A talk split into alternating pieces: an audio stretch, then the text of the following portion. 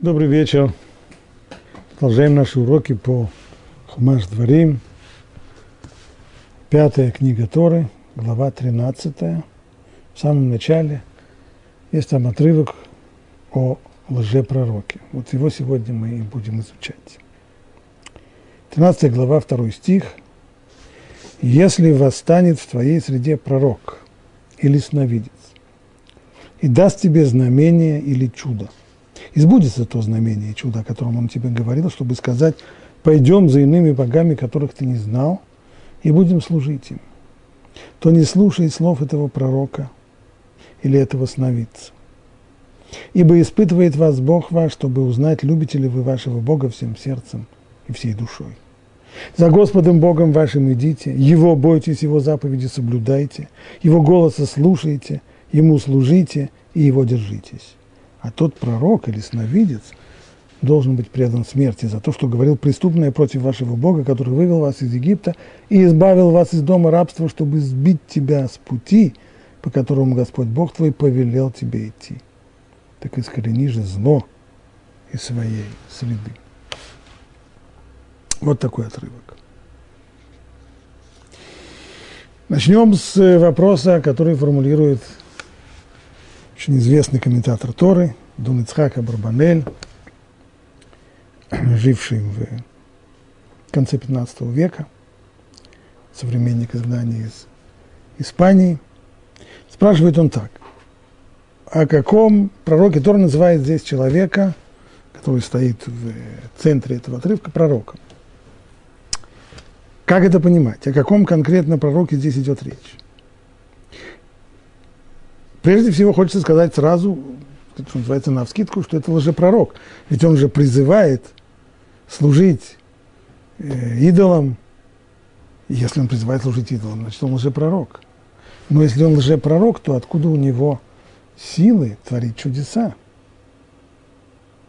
Откуда у него возможности предсказывать будущее, давать знамения? И почему Тора называет его пророком? А не лжепророком. Может быть, речь идет про истинного, настоящего пророка, не про лжепророка, а настоящего пророка, который, будучи пророком и находясь в действительной близости к Всевышнему, он в состоянии творить чудеса и делать вещи, которые выходят за рамки законов природы – а почему он тогда призывает служить идолам? Ну, наверное, потому, поскольку Тора говорит, что это испытание. Как там сказано? Не слушай слов этого пророка или этого сновидца, ибо испытывает вас Бог, чтобы узнать, любите ли вы вашего Бога всем сердцем, всей душой. Так, может быть, Всевышнему сказал сделать вот такое испытание. Тоже не подходит, ведь в конце сказано, что этого пророка нужно – предать смерти, ибо он лгал. Он говорил ложь от имени Всевышнего. Что же не подходит? Тогда о чем же здесь идет речь? Вот такой вопрос.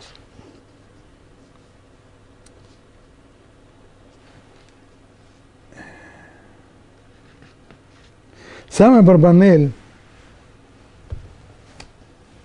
говорит здесь, пишет, отвечая на свой вопрос, он пишет – что, конечно же, речь идет, не идет здесь о человеке, который в состоянии творить чудеса.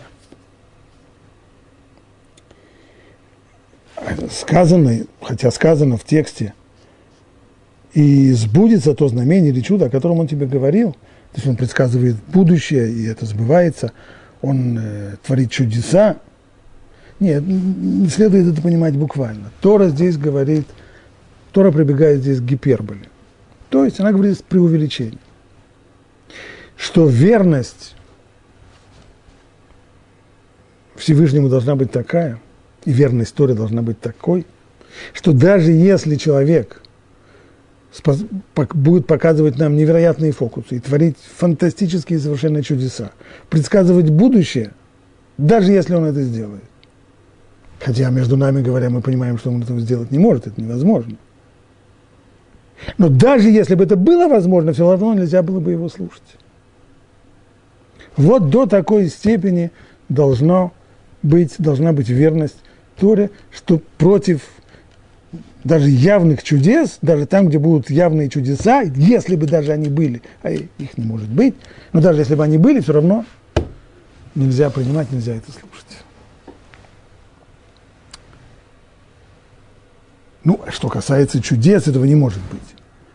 А что касается э, знамений, знаков, то есть предсказания будущего. Ну, насчет этого говорит Абарбанель, это как раз несложно, поскольку будущее можно предсказывать и угадывать при помощи астрологии. Это как раз э, не представляет для него сложности. Но то, что человек оказывается обладателем сил, при помощи которых он может творить чудеса, используя их против Всевышнего, как может быть так, чтобы Всевышний дал силу этому человеку творить чудеса, которые он будет использовать для того, чтобы призывать людей к этому поклонству. Это нонсенс. Поэтому речь здесь идет о гиперболе. Конечно же, не может такого быть. Но даже если бы такое было, и тогда нельзя было бы его слушать. Нужно сказать, что вот в этом самом месте мы затрагиваем очень серьезный вопрос. Вопрос о рациональном мышлении. Человеческая цивилизация и культура развивается таким образом, что различные периоды, сменяя друг другу, приводят иногда к торжеству рационализма, рационалистического мышления, а иногда наоборот, на смену ему приходят достаточно длительные периоды иррационального или мистического иногда даже мышления. Что я имею в виду? Рациональное мышление стремится к тому, чтобы все, что возможно, объяснить при помощи разума. Разум человеческий воспринимается как основное средство для познания действительности, для познания истины. И все, что можно объяснить способом таким, который разум человека принимает, стараемся объяснить таким образом. В отличие от этого, иррациональное или мистическое мышление, оно воспринимает мир иначе. Мир, он на самом деле не такой, каким он видится, каким он воспринимается. То, как мы видим, воспринимаем при помощи разу, наших органов чувств и разума, это только внешняя оболочка мира а за ней скрываются совершенно иные силы, возможности, способности.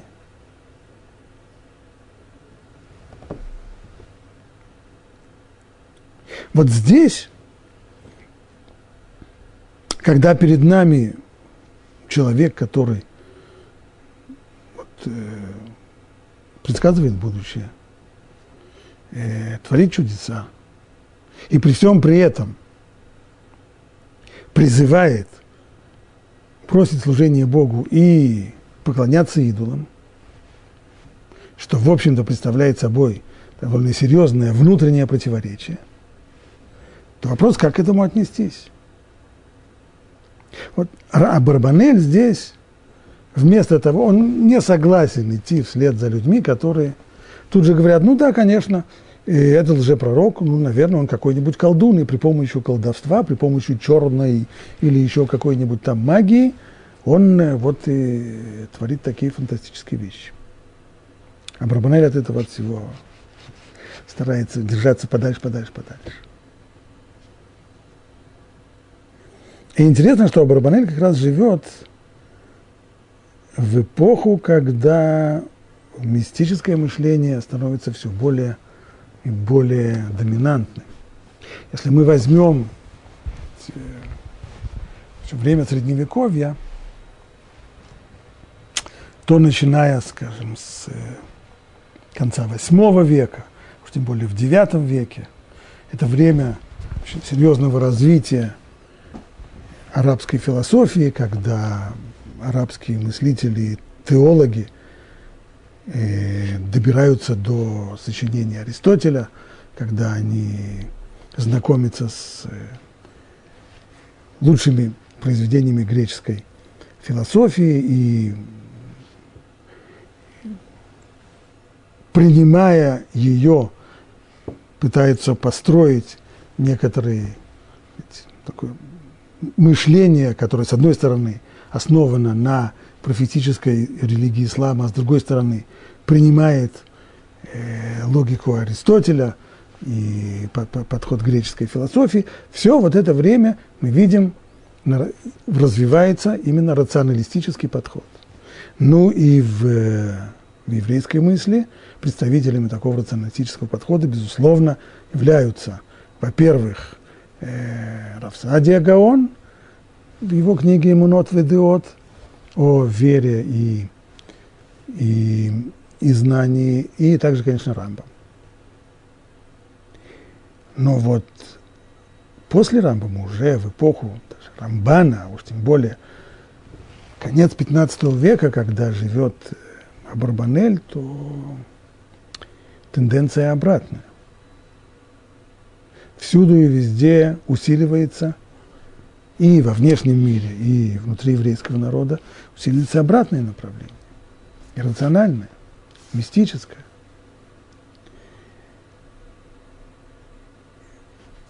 Направление, которое высмеивает вообще попытки дать какие бы то ни было рациональные объяснения тем или иным э, явлением, тем или иным отрывком Тора и так далее. Но вот э, Абарбанель здесь ни в коем случае не, не хочет идти в русле этих течений и утверждает, что речь идет здесь чисто о гиперболе. Тора говорит здесь преувеличивая. Даже если, даже если бы он тебе чудо, это подобно тому, как человек говорит, что даже если ты мне дашь миллион долларов, я все равно на это не соглашусь. Он знает, что у человека, который стоит напротив него, не то, что миллиона нет, у него и 10 тысяч долларов довольно трудно ему будет собрать. Почему же он тогда говорит про миллион? Ну, преувеличение. То же самое здесь. Да даже если он чудеса тебе будет творить, если он тебе даже будущее представит, если он тебе воду превратит в вино, и в молоко или в кока-колу, неважно что, нельзя ему верить. И вот интересно, а вместе с тем, а астрология, которая для многих рационалистов является красной тряпкой, вот ее Абрабанель приемлет, потому что ее он считает вполне сказать, легитимной наукой. Он как раз не разделяет взгляды своего великого предшественника Рамбама, который был рационалистом, безусловно, и он считал э, астрологию лженаукой, очевидно. Причем считал, это не то, что как э, многие сегодня говорят, а, это ерунда. Рамбом очень хорошо в ней разбирался, как это видно из его критических замечаний в сторону астрологии. Хорошо в ней разбираясь и зная, он считал это попросту лженаукой. Ну, а Барбанель это приемлет, это с точки зрения, с его точки зрения это вполне реально, можно предсказывать будущее, поэтому вопрос, а каким образом этот лжепророк – как он догадывается, как он может предсказать будущее? Ответ вопрос э, при помощи астрологии. И вот на основе этого он и хочет нас убедить бросить Тору и служить идолам. Нужно сказать, что еще задолго до Абарбанеля. Вопрос этот затрагивается почти за полторы тысячи лет до Барбанеля вопрос этот затрагивается в Талмуде. Там есть спор Танаим. Спор между Рабьоси Аглили и Раби Акивой. В трактате Санедрин сказано так.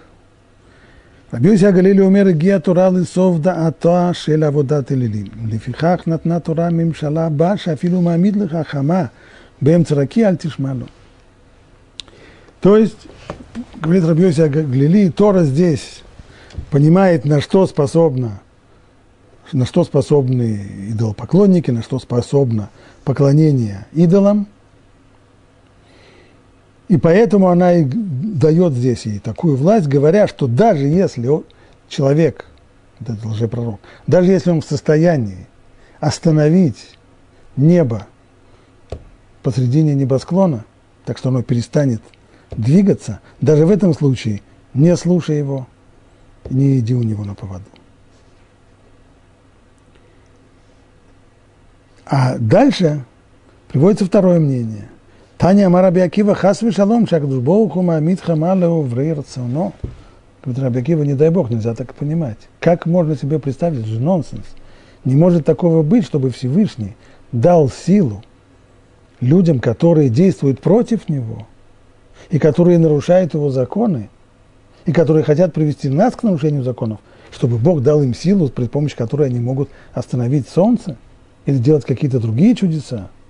Эла, что же здесь имеется в виду? Кигон Ханания Беназур, Шитхилато Нави Эмету Лавасов Навишик. Имеется здесь случай, подобный тому, что описан в Писании, человека по имени Ханания Беназур, который был, на самом, который поначалу был настоящим пророком, настоящим истинным пророком, то есть человеком, который, который общался со Всевышним, получал от него пророчество, пророческие видения. А затем испортился и стал лжепророком, то есть стал говорить те вещи, которые Всевышнему никогда не говорил. Так вот, каким образом это решает нашу проблему? Очень просто. Как, каким образом мы знаем, что какой-то человек пророк? В устной Торе есть законы, при помощи которых мы знаем, каким образом приобретает человек статус пророка. Когда кто-либо заявляет, что он пророк. Пророк, еще раз, можно это, приходится часто это повторять, но пророк это не прорицатель, это не человек. В русском языке слово пророк означает одно из двух. Либо это тот, кто умеет предвидеть будущее, прорицатель, либо это социальная функция, это гневный обличитель, как у, как у поэта. На самом деле это все только побочные свойства, которыми может обладать человек, ставший пророком. Он в состоянии предвидеть будущее, да. Иногда Всевышний посылает его к народу для того, чтобы бросить людям в лицо гневное обличение, да, но не это, ни то, ни другое не является сутью пророчества. Суть пророчества – это близость человека к Богу. Когда человек, выходя за рамки своей материальной скорлупы, приближается к Богу настолько, что между ними возникает общение, и он воспринимает пророческие видения. А вот этот вот выход за рамки ограничений человеческого бытия, он дает ему такие сверхъестественные способности. Но мы же не можем проверить факт, общается ли он со Всевышним или нет. Это знает только он сам и Всевышний. Мы можем, может быть, ему поверить на слово, если он говорит нам, что Бог мне явился и сказал мне так-то и так-то. И, безусловно, многие люди в тот момент, когда и к ним, когда они приходят в контакт с каким-нибудь харизматической личностью, которая убеждает их, что Бог явился ему и сказал так так-то, они верят ему на слово. И достаточно много существующих вокруг нас религий тому доказательств. Но мы не можем так не можем это только на, принять здесь на веру, потому что на самом деле Тора обязывает нас слушать пророков. То есть, если пророк что-то от нас требует, мы обязаны ему подчиняться. А если так, это уже не просто вопрос веры, доверия, харизмы или что-нибудь. Здесь нужно представить доказательства. Какие доказательства он может представить о том, что он пророк?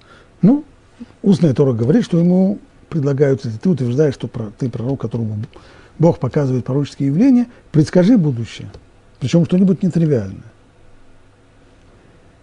Или сделай чудо. И если он отвечает на одно из этих требований, либо совершает чудо, либо предсказывает будущее, и оно сбывается точно, стопроцентно, не, не около этого, не приблизительно, как у Нострадамуса, а вот совсем точно, тогда мы считаем его, мы его держим за пророка, мы считаем его пророком. И вот если, говорит Рабиакива, получилось, что человек сначала был настоящим пророком, и будучи настоящим истинным пророком, он предсказал будущее, он совершал чудеса, а потом он испортился. И теперь он призывает нас служить идолам, опираясь не на новые чудеса, которые он хотел бы представить, может быть, в качестве доказательства своего этого призыва – а опираясь на старые чудеса, которые он сделал раньше, будучи настоящим пророком. Вот об этом говорит здесь Тора. Но представить себе такое, чтобы Всевышний дал способности и силы людям творить какие-то сверхъестественные явления для того, чтобы призвать людей бросить Всевышнего и поклоняться идолам, это нонсенс, это, это совершенно ненормально.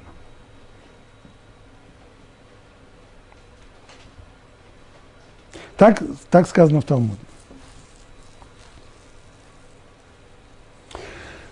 Что нужно сказать? Что Абарбанель придерживается здесь э, мнения Раби Акивы, что это невозможно. Ну, не совсем так. Во-первых, Абарбанель может ужиться и с мнением Раби Йоси вообще-то, потому что то, что говорит, точно так же, как он объясняет в тексте Торы, он может объяснить и то, что написано в Талмуде, то, что сказано там, Шафилу Мамидлы Хахама Бем Цараке Антишмалу, что даже если, что даже если он в состоянии остановить солнце посредине небосклона, ты ему не верь. Имеется в виду тоже гипербол, Рабьоси тоже говорит здесь преувеличением. Он имеет в виду, что лжепророк может быть способен на такое.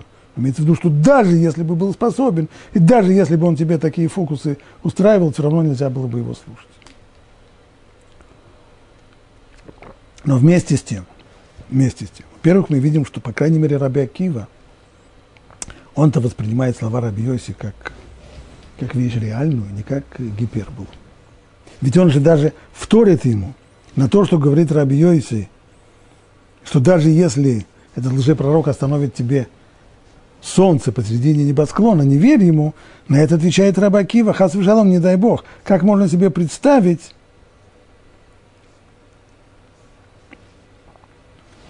как его словами, как может быть себе представить, что Богу даст силы тем, кто нарушают его законы, остановить солнце в середине небосклона. То есть, если он спорит с Рабиоси, то он спорит здесь не с преувеличением, а с... Так он, по крайней мере, понимает слова Рабиоси, что речь идет о реальной возможности. Это раз. Во-вторых, сам, сам текст истории – если восстанет в твоей среде пророк или сновидец и даст тебе знамение или чудо. Если бы на этом все только кончилось, если бы на этом была точка, и сразу после этого текст бы продолжил, что ты не слушай его, не слушай слов этого пророка или этого сновидца, или бы все это испытание было бы хорошо. Но ведь Тора говорит, избудется это знамение или чудо. Избудется. Сказать, что это тоже преувеличение? Вот здесь мы подходим к известному парадоксу, парадоксу рационалистов. Рационалист, который старается все объяснить, все, что возможно, при помощи своего разума. Как он поведет себя в тот момент, когда он сталкивается с ситуацией, которая необъяснима при помощи разума?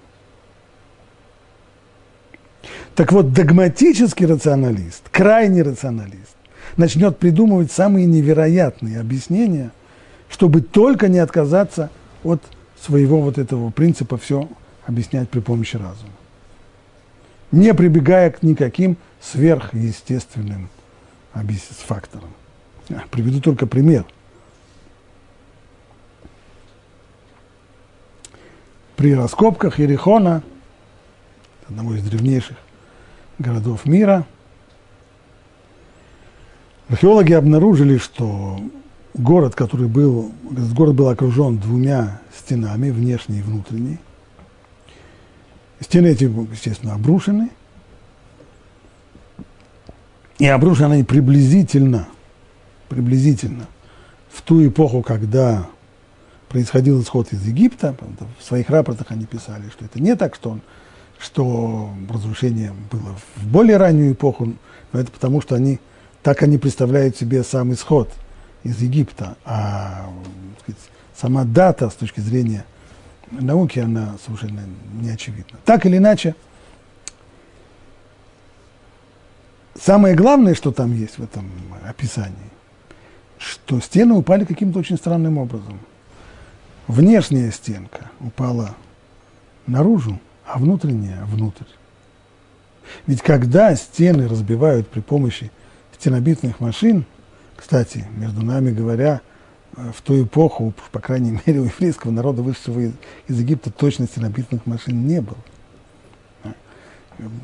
Тогда многие даже очень сильные, сильные военные державы не умели брать крепости. Это пришло в дальнейшем с сирийцами, вавилонинами, ну, так или иначе, предположим. Если бы стены разбивали каким-то естественным образом, то стены известно, как они падают. Когда их разбивают при помощи стенобитных машин или других орудий, то они падают внутрь. А здесь они упали странным образом. Внутренняя стена, правда, упала внутрь, но внешняя наружу. А если мы вспомним, что написано об этом в Танахе, в книге Иошуа, то речь там идет о том, что стены Иерихона пали сами по себе, что их никто не разрушал. Семь дней еврейский народ обходил стены, стены Иерихона, и вот в седьмой последний день, когда все обошли стену Иерихона семь раз и возопили к Всевышнему, то тогда стены Иерихона пали сами. То есть было чудо. Так что крайний рационалист, столкнувшись вот с, этими, с этим явлением, когда он видит в раскопках, что стены упали вот таким образом. Признаться, что здесь произошло чудо, но чудо – это же сверхъестественное явление, это же вроде как против рационалистического подхода. И тогда объясняется, что на самом деле то, что произошло, произошло, очевидно, землетрясение. Причем эпицентр этого землетрясения как раз пришелся на вот расстояние, там всего-то, по-моему, 12-15 метров между двумя стенами.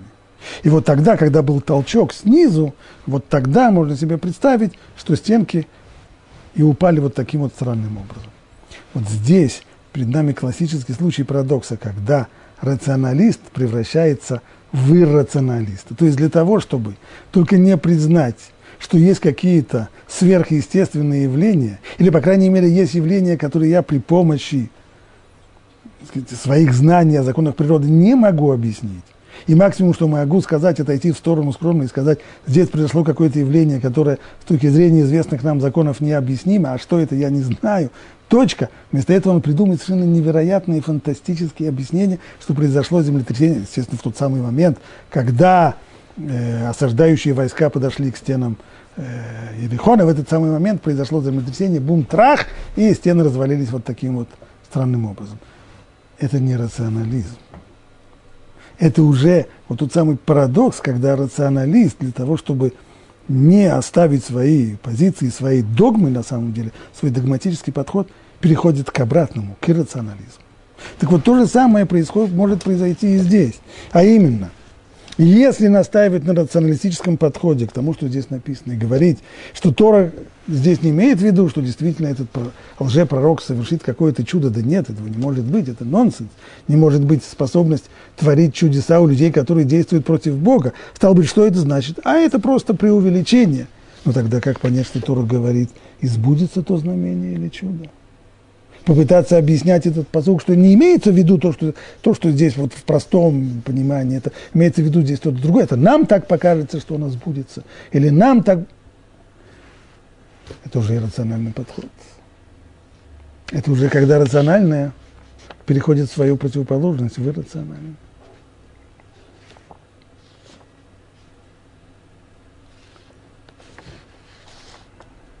И вот теперь пришло время посмотреть, как объясняет всю эту историю в своем комментарии Рамбан.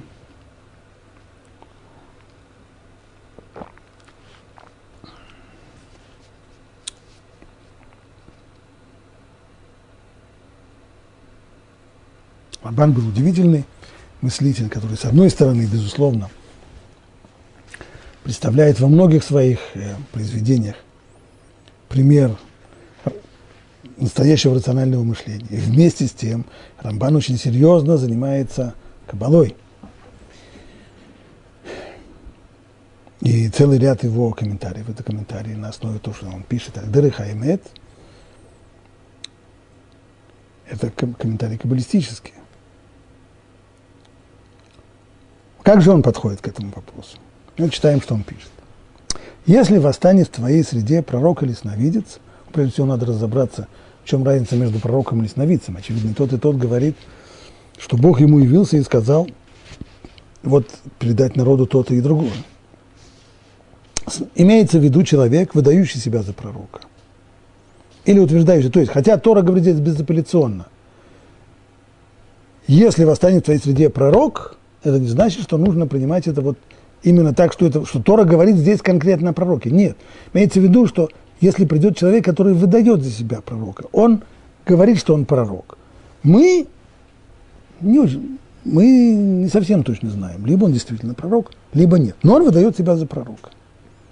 И утверждающий Всевышний говорил со мной наяву, и я пророк, посланный к вам, чтобы вы поступили так-то и так-то. Вот эта ситуация. Стал быть, пророк – это тот, который говорит, что Всевышний говорил со мной наяву, а сновидец – это тот, который говорит, что Всевышний явился ко мне во сне и сказал передать вам, чтобы вы поступили так-то и так-то. Ну и теперь к вопросу об Арбанеле. Это реальность или это нереальность? Возможно, Тора намекает здесь на истинное, на, намекает здесь на истинное явление. Говорит, что перед нами шарлатан, говорит, что перед нами человек, который, э, не знаю, там, занимается астрологией, и благодаря этому ему удается предвидеть будущее, что он все лжет, никакого контакта с Богом у него нет, вовсе не обязательно. Может быть, здесь речь идет о истинном явлении. Ведь есть немногие люди, обладающие даром прорицания, с помощью которого они узнают будущее. Однако они сами не понимают, откуда приходит к ним это знание. Это не те люди, которые общаются со Всевышним. Это люди, которые способны предсказывать будущее. Подобного человека в уединении посещает некий дух, сообщающий ему, что некое событие в будущем обернется таким-то образом. Философы называют такого человека оракулом, но и они тоже не знают причину подобного явления. Хотя все очевидцы убеждаются в его истинности. Вот это как раз подход настоящий рационалистический. А именно, есть явление, явление, которое я объяснить при помощи своего разума или даже чужого разума не могу. Я не знаю и понятия не имею, не могу себе представить, каким образом человек, материальный, живущий во времени, в состоянии заглянуть в будущее. Но, с другой стороны, я не стану отрицать, что такое явление существует. Я не буду говорить, что все это мне только кажется или он нас обманывает. Хотя все очевидцы убеждаются в его истинности. Поэтому я вполне могу отступить в сторону и сказать, есть такое явление, не знаю, что это, понятия не имею, но оно есть. Такого человека называют пророком, Нави, пророком. Хотя на самом деле он, конечно, им таким не является. Только потому, что он пророчествует, а предсказанные им знамения сбываются. Да? Снова это семантическая проблема. Пророк-то на самом деле это человек, который общается с Богом. Мы говорим здесь о другом. О человеке, который в состоянии транса способен заглянуть в будущее. И мы не знаем, как это, и не можем это объяснить. Но явление такое существует. Есть такие люди, способные на это. А пророком его это только заимствованное выражение. Его называют пророком только потому, что он в состоянии прорицать, подобно тому, как настоящий пророк тоже способен предсказать будущее. И даст тебе знамение или чудо. Ну, теперь чем чу, знамение отличается от чуда? Знамение подразумевает знак, указывающий на некоторое событие, которое произойдет в будущем. Вовсе не, не обязательно чудо. Знамение, то есть, если э, человек говорит, вот э, у нас начальство в нашей организации начало Э, разглагольствовать о том, что говорить о том, что надо работать самоотверженно, это знак, что зарплату в ближайший месяц платить не будут. И действительно, приходим первые числа месяца, нет зарплаты. Ну вот э, знамение сбылось. Когда пророк предсказывает, что в будущем произойдет такое-то событие, то он сообщает, какое знамение станет предвестником предреченного им события. Да? Вот есть событие в будущем, зарплату давать не будут, а знамение начальство начнет говорить о самоотверженности, о мессирут и так далее, прочих всяких высоких материях. Ну а чудо? Чудо подразумевает невиданное явление, свершившееся с изменением обычного хода природных процессов. И в данном контексте вот эти слова «и даст тебе знамение или чудо» подразумевает следующее. Значит, некто говорит, я пророк, посланный к вам, чтобы вы служили такому-то идолу. Вот я пророк, который послан вам, чтобы вы, знаю, там, служили Гермесу, Афродите, Ешу из Назарета или еще кому-нибудь. И вот вам знамение, которое подтвердит вам истинность моих слов. Завтра будет нашествие саранчи. Да, или завтра биржа в Нью-Йорке упадет на 45 пунктов. Или же совершает для них чудо. Например, бросает перед ними посох, и тот превращается в змею. Да, это реминисценция историческая. Таким образом именно явился Моше к фараону для того, чтобы убедить его в том, что он действительно говорит от имени Бога, он совершил перед его глазами чудо, бросил посох, посох превратился в змею. Ну хорошо. Значит, как это... Штрамбан говорит, отрицать явно не станем. Может быть ситуация, Тора описывает, это не гипербола, Тора описывает, быть может, вполне реальную ситуацию, что придет человек, который призовет нас всех э, креститься и служить Ежу из Назарета, и в доказательство своей правоты совершить чудо. Или предскажет будущее. Это может быть. Но вопрос остается вопросом, как же это так? Как это понять? Как человек может говорить, что Бог послал меня к вам, сказать, чтобы вы служили идолу? Согласно простому смыслу, этот человек, называющий себя пророком и повелевающий служить идолам, пророчествует от имени идола. То есть самое простое значение пшат этого отрывка, что пророк, от которого идет здесь речь, он не называет себя пророком Бога. Он называет себя пророком этого идола. Он не говорит, Бог меня послал. Он скажет, Ешу из Назарета или еще кто-то меня послал к вам. Он говорит пиор. Рамбан не позволяет себе по понятным э, правилам политкорректности XIV века – 13 простите, века. Поэтому он пишет Пиор, это божество древних, которое упомянуто еще в Торе, который есть истинный Бог, он-то на самом деле настоящий Бог, он меня послал к вам, чтобы вы служили ему таким-то образом. Так это не, не альтруистическое призвание божества служить кому-то другому. Нет. Вот меня послал к вам Пиор и сказал, что поскольку он настоящий Бог, он требует, чтобы вы служили ему. Как будете служить? там есть описание, как ему служить. Может быть, не всем это понравится, но так надо. Не верите? Вот вам знамение. Сейчас произойдет солнечное затмение. Сейчас завтра придет саранча. Послезавтра э, э, э, Нью-Йоркская биржа упадет. Тогда это пшат. И это о нем говорит Тора в дальнейшем, но пророк, который будет говорить от имени иных богов, должен быть предан смерти. То есть, на самом деле, в таком случае составом преступления является сам тот факт, даже если он не продолжает, что надо делать, тот самый факт, что он пророчествует от имени другого бога. Ведь всякий пророчий от имени иных богов, призывающий служить, служить им, тем самым принимает в качестве их, в качестве своих властелинов. То есть здесь его наказание не за то, что он лжет, а за то, что он принимает идола в качестве своего божества и от его имени призывает народ служить ему. Это пшат. Но из слов наших наставников следует не так, что речь здесь идет о пророке, которые пророчествуют от имени Бога. Но тогда вопрос, как же Бог призывает служить какому-то идолу? И говорит, Бог послал меня приказать вам, чтобы вы служили Пиору, поскольку тот помогал Богу при сотворении мира, или поскольку Пиор является величайшим из ангелов. То есть на уровне древних это понимание того, которое является, как Рамбам описывает э, в законах об идолопоклонстве, что основа мировоззрения древних язычников такова. Они не отрицали Бога, они не отрицали Творца мира. Они говорили только, что Творец мира управляет этим миром. Да, он очень велик, а мир наш... Так вот, он управляет при помощи посредников. Есть звезды, есть ангелы, есть всякие силы. Так вот, Бог, подобно тому, как какой-нибудь император, безусловно, заинтересован в том, чтобы его подданные оказывали почет его чиновникам, точно так же и Всевышний хочет, чтобы вы служили его ангелом, его посредником, его и так далее.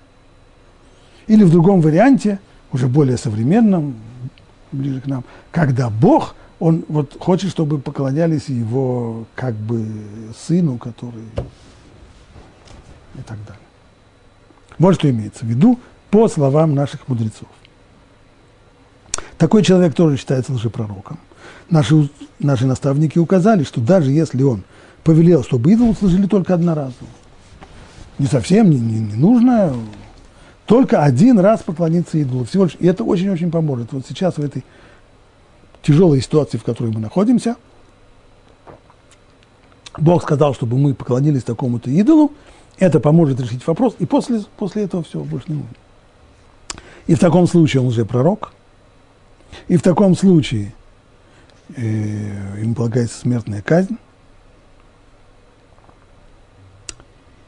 И вот такая интерпретация, она тоже соответствует прямому смыслу вот данной строчки в Торе, пишет Рамбан. Таким образом, резюмируем. Тора здесь заповедует не внимать тому, кто пророчествуя призывает якобы от имени Бога служить идолам. И не следует обращать внимание на совершаемые им знамения и чудеса. Да? То есть по тому, как Талмуд воспринимает, тому, как наши мудрецы, Хазаль воспринимает этот отрывок, речь идет о человеке, который от имени Бога призывает народ служить идолам. Ну и далее в Торе сказано. А тот пророк или сновидец должен быть предан смерти за то, что говорил преступное против вашего Бога, который вывел вас из Египта. Для чего Тора здесь подчеркивает, что он говорит что он ложно говорит ложь от имени Бога, который вывел нас из Египта. Это, здесь Тора подчеркивает. Ведь при выходе из Египта мы бы убедились, что Бог абсолютная реальность, а не некое видение, не фантазия. Ему принадлежит все, и нет никакой силы, кроме Него.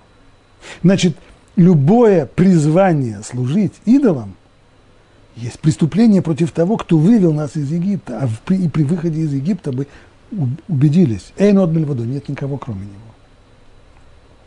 А в части Синайского откровения он лицом к лицу повелел нам идти по определенному им пути. Он заповедал нам путь Торы. И путь Торы означает, что нельзя служить никому, кроме него, и не оказывать почести никому, кроме него. Поэтому и написано, что его нужно казнить за что? За то, что он лгал от имени Всевышнего, от имени Бога. И делал это, чтобы сбить тебя с пути, по которому Творец повелел тебе идти. Есть путь, который Всевышний нам заповедал. И ясно, что если приходит пророк, человек, который утверждает, что он пророк, и от имени Всевышнего говорит нам сойти с этого пути и поклоняться кому-то из идолов, из ангелов, из, или, или из каких-то людей сильно харизматических, из, из вождей или кого бы то ни было, то тем самым он говорит нам сойти с этого пути, о котором Всевышний повелел нам на Синае, лицом к лицу. Ибо испытывает вас Бог. То есть, что же представляет собой чудо?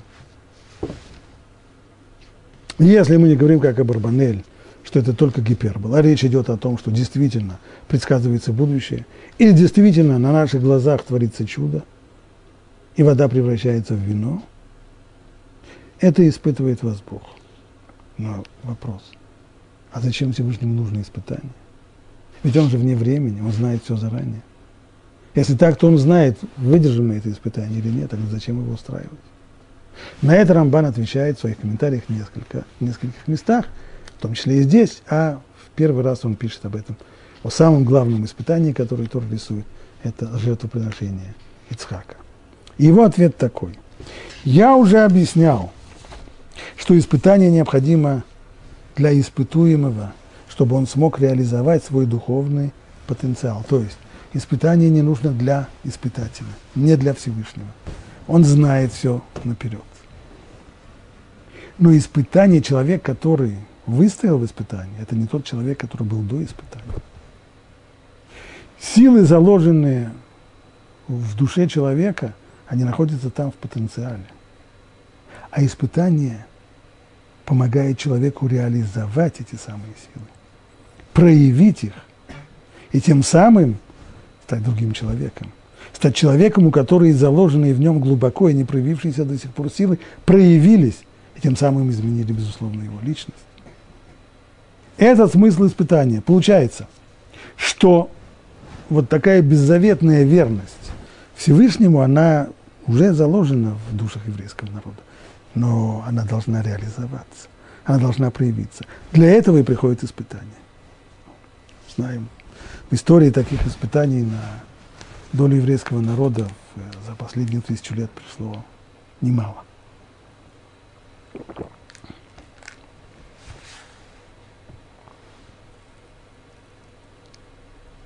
Итак, в этом отрывке Тора говорится о пророке, призывающем служить идолам. А что будет, если он не призывает служить идолам, но призывает отменить какую-нибудь заповедь? Нарушить ее. И если же пророк призывает от имени Бога изменить закон Торы, ни в коем случае служить идолам нельзя.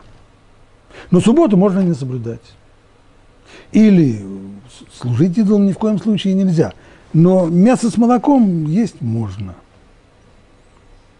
или еще что-нибудь в этом роде, то когда он полностью отменяет один из законов, например, разрешает есть свинину, или вступать в близость запрещенную Торой, то с ним поступают, как здесь предписано, то есть он тоже, ему тоже дают смертную казнь.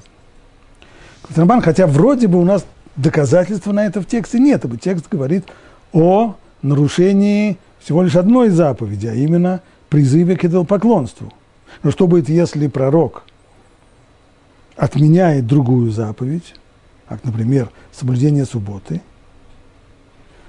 Говорит, Рамбан, скорее всего, хотя нет четкого доказательства, но очевидно следует понимать именно так, что ему тоже дается смертная казнь. А Рамбам в своем кодексе законов пишет об этом черным по белому. Вот его текст.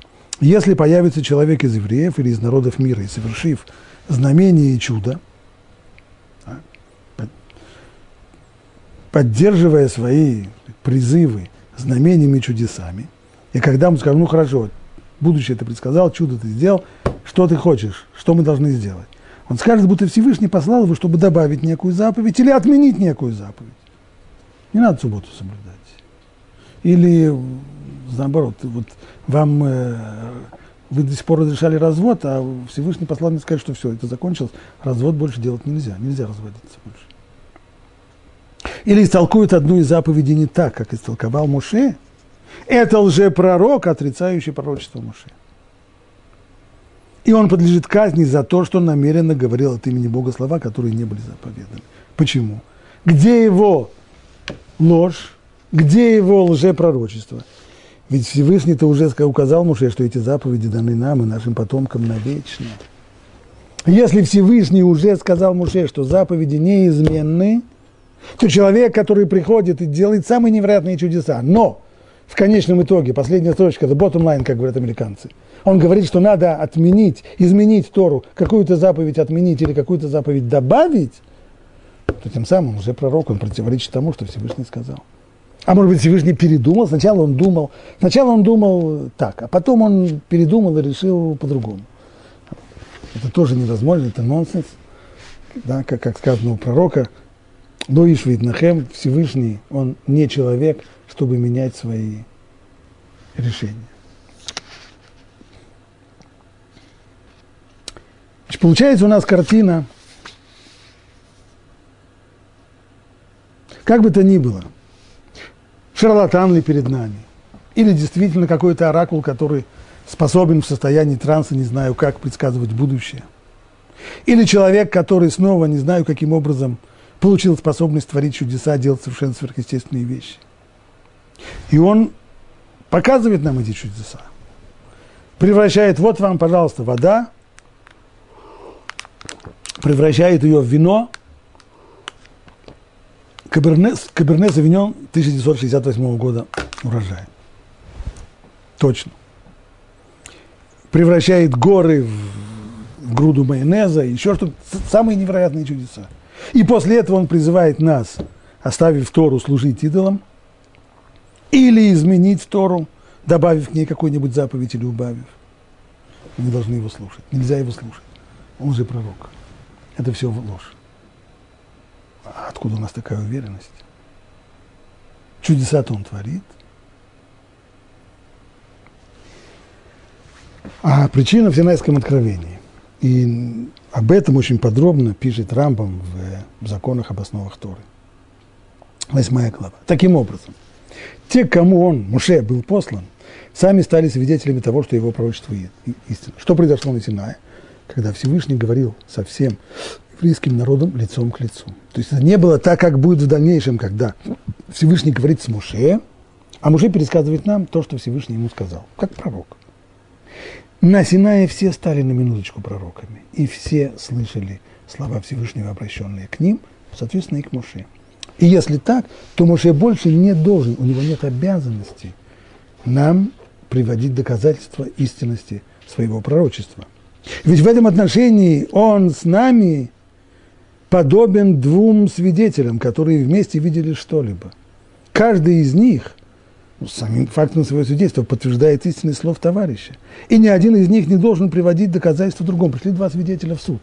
И каждый из них показывает, да, было действительно такое событие, такой-то человек дал в долг Рабиновичу тысячу долларов. Ни один из них не должен приводить доказательства другому. Они оба видели, они оба при этом присутствовали. Они даже подписались э, под векселем. Да, это их подписи. И каждый из них, безусловно, поддерживает свидетельство другого. Так и Моше, весь еврейский народ стал ему свидетелем после Синайского откровения. Ибо весь еврейский народ слышал ровно то же, что слышал и Моше. И он не должен был делать им знамения. Больше устраивать чудеса Моше им не обязан. Чудеса были в начале, в ходе исхода из Египта. Они были направлены и к фараону, и к еврейскому народу для того, чтобы показать, что Моше не шарлатан – Поэтому в начале его пути, когда Всевышний дал ему знамение, которое нужно было ему сделать в Египте, сам Всевышний подсказал ему то самое знамение бросить посох, который превратится в змею. Это сам Всевышний ему подсказал. И послушаю тебя. То есть этого будет достаточно для первого, э, скажем, убеждения, для убеждения на самом первом уровне. И у Муше было сказать, Проблема у него была вот э, с этими знамениями, которые Всевышний ему дал. Почему? Потому что он знал, что чудо на самом деле доказательством не является. И доказать ничего не может. Муж это знал, что у того, кто верит на основании чудес, остается мнение для сомнений и раздумий. И отказывался идти. Почему это? Почему на самом деле чудо ничего не доказывает? Потому что каждый человек в глубине души подозревает, по крайней мере, даже если он рационалист, что, быть может, при помощи какой-то черной, белой магии, колдовства, волшебства или еще чего-нибудь, или просто при помощи ловкости рук и, и, и факирства, не знаю чего, но можно сделать чудеса. Поэтому даже когда происходит перед нашими глазами чудо, человек говорит, да, ух, но где-то в глубине души сомнение остается. И отказывался идти, говоря, но они мне не поверят, поэтому уже зная, что подобного рода чудеса людям до конца не докажут. И даже если они будут кивать ему головой в глубине души будут продолжать сомневаться, пока Всевышний не сообщил ему, что эти знамения нужны только для исхода из Египта. Всевышний был, да ты прав, совершенно верно. Это только на первой стадии. Несмотря на то, что у них червячок сомнения в сердце останется для того, чтобы они пошли за тобой в Египте и вышли бы за тобой из Египта в пустыню, этого достаточно. А вот дальше, дальше все изменится. А потом, в момент Синайского откровения, нужно только дойти от границы Египта до Синая. Чуть меньше двух месяцев ушло на это. А вот в Синае все будет по-другому, раздумья исчезнут, потому что тогда будут ни чудеса, ни знамения, тогда Всевышний будет говорить лицом к лицу. Получается, что любому пророку после Муше мы верим не только на основании знамения. Так что можно было бы сказать, если сделает знамение, будем слушаться его во всем, что он скажет. Да нет. Вы сказали, что знамение и чудо ничего на самом деле не доказывает. Оно может убедить легковерных людей до какой-то степени, но, строго говоря, это не доказательство. А почему же мы тогда верим пророку и держим его за пророка? И мы говорили, что требование к пророку, если ты говоришь, что ты пророк, соверши чудо. Но чудо ничего не доказывает. Что ж мы тогда от него это требуем? Да нет, мы верим ему не потому, что мы верим ему только потому, что есть заповедь, которую заповедал нам Моше в Торе, сказав, если сделал знамение, слушайтесь его. Это формальное требование. На самом деле доказательства не доказывает, чудо не доказывает. Но Тора нам дала заповедь, если придет человек и скажет, что он пророк, потребуете от него, чтобы сделал чудо. И если он сделал чудо, вы обязаны его слушаться как пророка. Чудо само по себе не доказательство. Вне рамки, если бы Тора не обязала нас слушаться его на основании чуда, то сами бы мы на основании чуда не поверили бы ему. На что это похоже? Точно так же, как нам заповедано судить на основании показаний двух свидетелей. Два свидетеля показали, что вот этот человек дал в долг Рабиновичу тысячу долларов, на основании показаний двух свидетелей мы обязываем Рабиновича плати, доставай деньги и плати. А мы уверены, что они говорят правду, а вдруг они врут оба, просто сговорились и врут. Хотя мы не знаем точно, свидетельствуют ли они правду или ложь. Но так заповедано нам слушаться такого. Но у нас есть заповедь в Торе. Если люди сидят в суде, и перед судом приходят два свидетеля, которых не удалось поймать на вранье, и оба они говорят, что Рабиновичу дали в долг тысячу долларов, Рабинович обязан платить. Не потому, что судьи поверили, что на самом деле Рабиновичу дали. Может, дали, может быть, нет. А судьи дают такой вердикт судебный, потому что Тора приказывает каждый раз, когда есть показания двух свидетелей, на основании показаний двух свидетелей выносить этот вердикт. Но не потому, что мы верим, что так на самом деле и было в реальности. Поэтому, если придет пророк и сделает великие знамения и чудеса, и захочет отменить пророчество нашего учителя Муше, то его не слушают. И можно быть уверенным, что все эти знамения и чудеса, фокусы или колдовство. Пожалуйста, хотите так, хотите так. Фокусы, может быть фокусы, он просто шарлатан, ловкость рук и никакого мошенства. А может быть это колдовство. Так как истинность, откуда у нас такая уверенность? Потому что истинность пророчества Моше не основана на знамениях.